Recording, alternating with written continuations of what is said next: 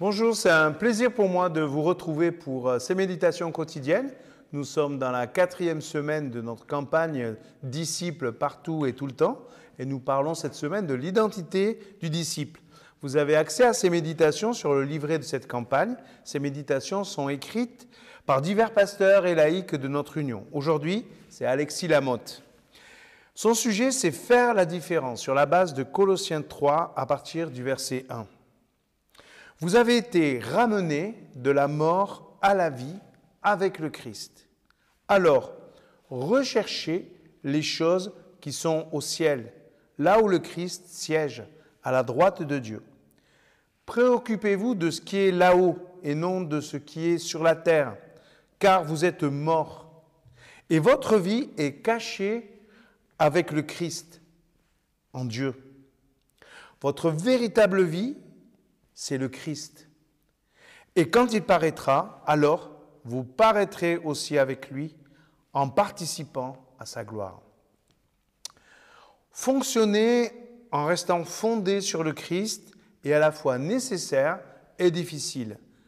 Certains croient pouvoir s'approcher de Dieu dans le mépris de la matière du corps, la recherche d'une sagesse élitiste, la mystique, l'observance de la loi juive, ajoutons à ces dangers le péché, cette réalité qui consiste à fonctionner avec la logique d'en bas, de ce qui est sur la terre et qui nous sépare de Dieu. Pour l'apôtre Paul, pour résister à cette menace multiple, eh bien, il faut retrouver sa source dans le Christ. Ce nom est répété quatre fois en quatre versets, en Christ. C'est la force de l'identité chrétienne. Celui qui a placé sa confiance à Christ a mis à mort toutes ces choses.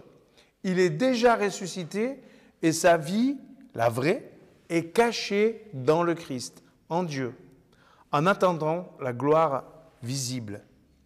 Inutile donc de chercher Dieu et le sens de la vie là où il ne se trouve pas, dans les réalités d'en bas, dans la religion ou dans notre réalité.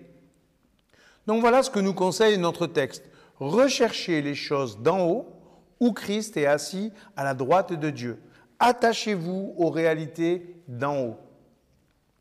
Autrement dit, plutôt que de regarder en bas, c'est-à-dire vers le monde, c'est d'en haut que viendra l'inspiration du Christ. C'est en lui que nous puisons la grâce et la force dont nous avons besoin pour tenir ferme. Ce n'est pas évident, n'est-ce pas, d'avoir son énergie non pas venant du sol, mais venant du ciel.